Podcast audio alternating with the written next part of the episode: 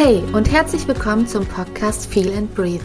Ich bin Feli und das ist dein Podcast für eine tiefere Verbindung mit dir und deinem Atem, sowie mehr Leichtigkeit und Gesundheit im Alltag. Ich nehme dich an die Hand auf deiner Reise zu dir und deinem zufriedeneren Leben.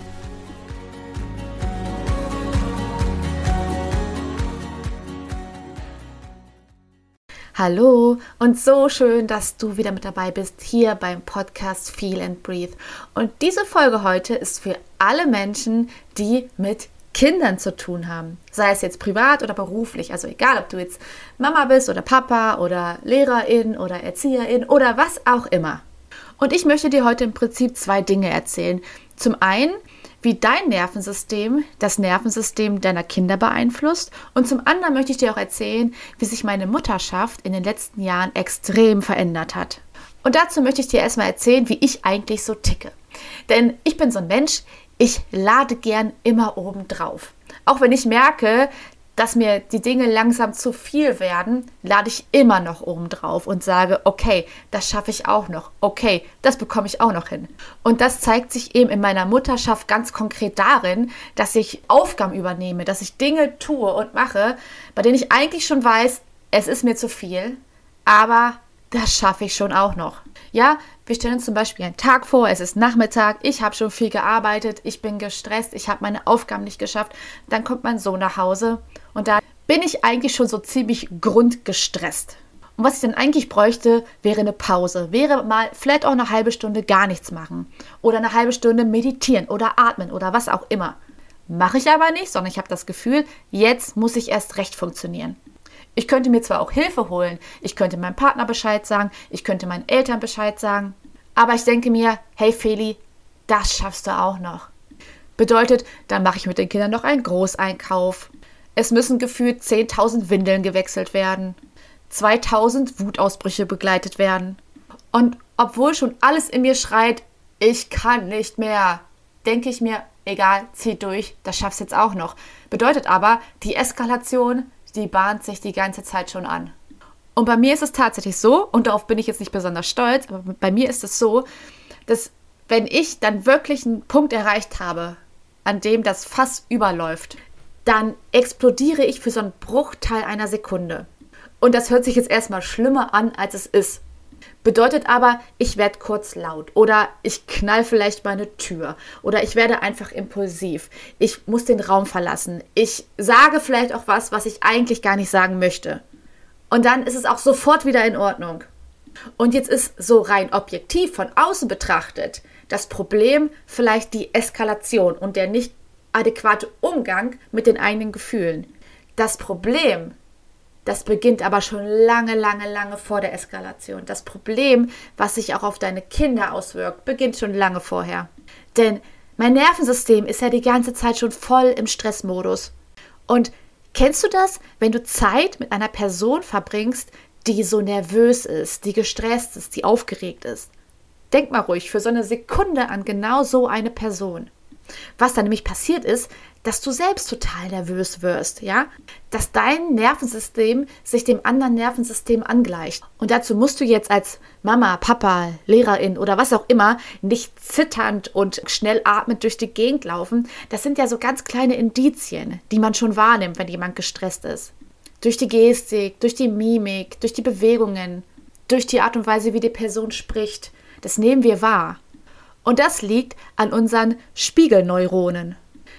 Deine Spiegelneuronen, die entwickeln sich in den ersten Lebensjahren und die helfen dir dabei, empathisch zu sein, dich in andere Personen hineinfühlen zu können. Das heißt eben auch, wenn es einer Person nicht gut geht, dann kannst du da richtig mitfühlen und bist einfühlsam. Oder eben auch, wenn eine Person voll glücklich ist und euphorisch, dann steckt ja diese Freude regelrecht an. Aber genauso ist es eben auch, wenn eine Person gestresst ist. Das heißt, dein Kind saugt das regelrecht auf, saugt den Stress auf ins eigene Nervensystem. Und was das bedeuten kann und dass Stress eben auch krank macht, das habe ich ja letzte Folge auch schon erzählt. Und natürlich kann es eben auch deine Kinder krank machen. Wenn Kinder schon, wenn sie ganz klein sind, darauf gepolt werden, dass das Leben stressig ist, weil wir das genauso vorleben und unser Nervensystem es ihnen genauso vorgibt, da bin ich mir sehr sicher, dass aus kleinen gestressten Kindern sehr gestresste Erwachsene werden. Und in der Schule ist es eben ganz genauso. Wenn du als lehrende Person irgendwie nervös bist oder gestresst bist, dann saugen das deine SchülerInnen auf wie ein Schwamm. Und dann denkst du dir wahrscheinlich auch noch, was ist das jetzt für ein dämlicher Zufall, dass ich heute so super gestresst bin und dann ist das auch noch so unruhig hier in der Klasse. Und das muss eben gar kein Zufall sein. Und jetzt ist das Problem ja auch gerade in der Schule, dass du ja nicht die einzige Person bist im Klassenraum, sondern es kann eben auch sein, dass ein Kind mit Problemen, mit Stress in die Schule kommt und das wirkt sich auf die ganze Klasse aus. Ich finde, bei Eltern ist ja auch so ein klassisches Beispiel, man will die Kinder abends ins Bett bringen und hat noch einen Termin. Man will vielleicht jetzt mal weggehen und Babysitter sitzt schon unten oder keine Ahnung.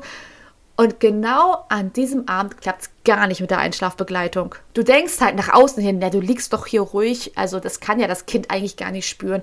Aber das sind so subtile Botschaften, die dein Nervensystem sendet. Dein Kind spürt es. Das heißt, du bist unruhig, dein Kind wird unruhig. Ja, und einschlafen ist fast unmöglich. Das bedeutet aber im Umkehrschluss, wenn du merkst, dass dein Kind oder deine Schülerin dysreguliert ist, warum auch immer, dann kannst du mit deinem Nervensystem da auch positiv Einfluss drauf nehmen. Bedeutet, wenn du es schaffst, dich runterzubringen, Ruhe in dein System zu bringen, dann überträgt sich das auf das Nervensystem deiner Mitmenschen.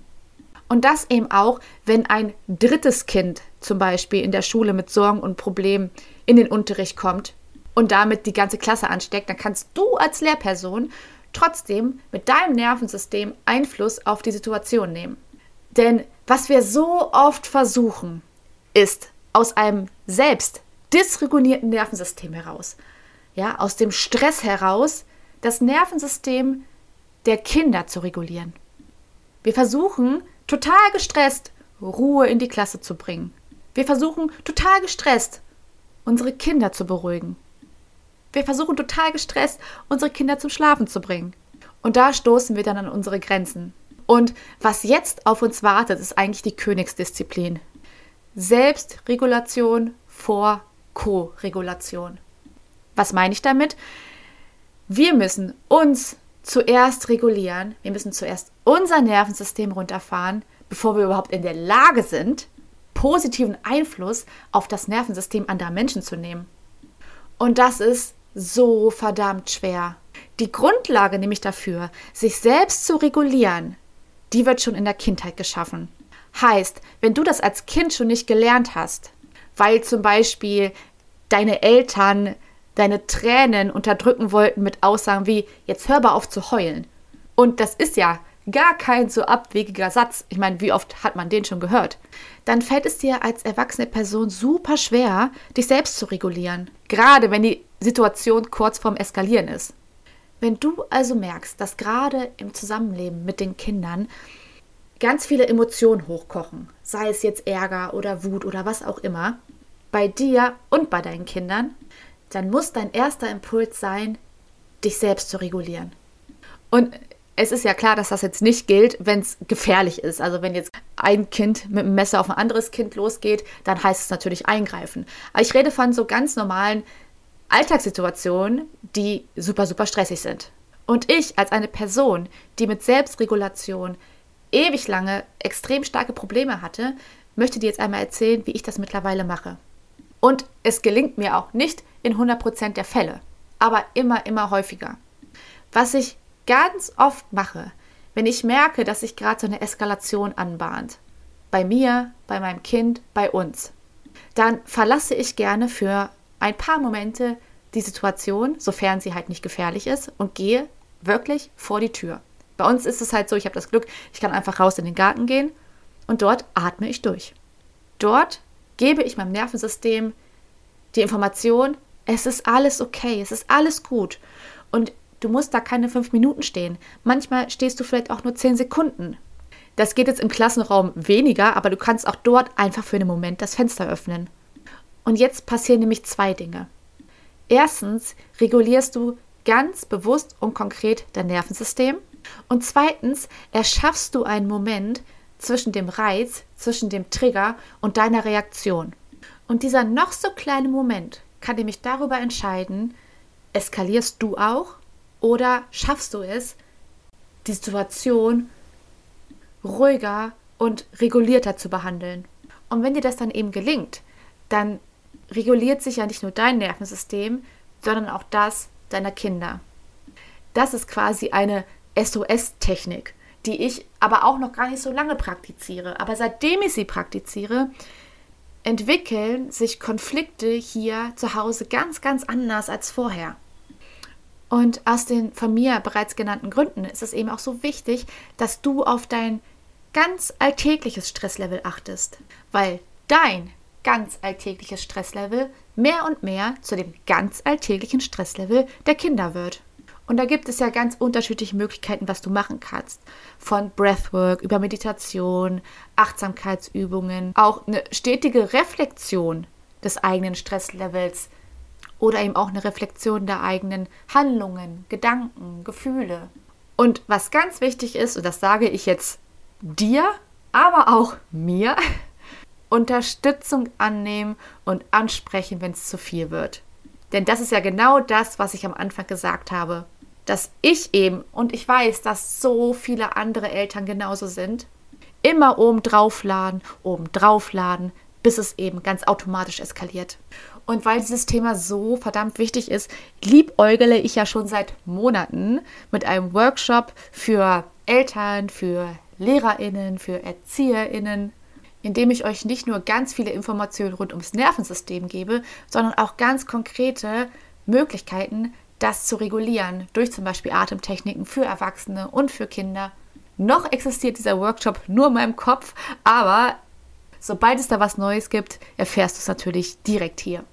Dann hoffe ich sehr, dass du heute einige Aha-Erlebnisse hattest und freue mich extremst, wenn du beim nächsten Mal wieder mit dabei bist. Deine Feli.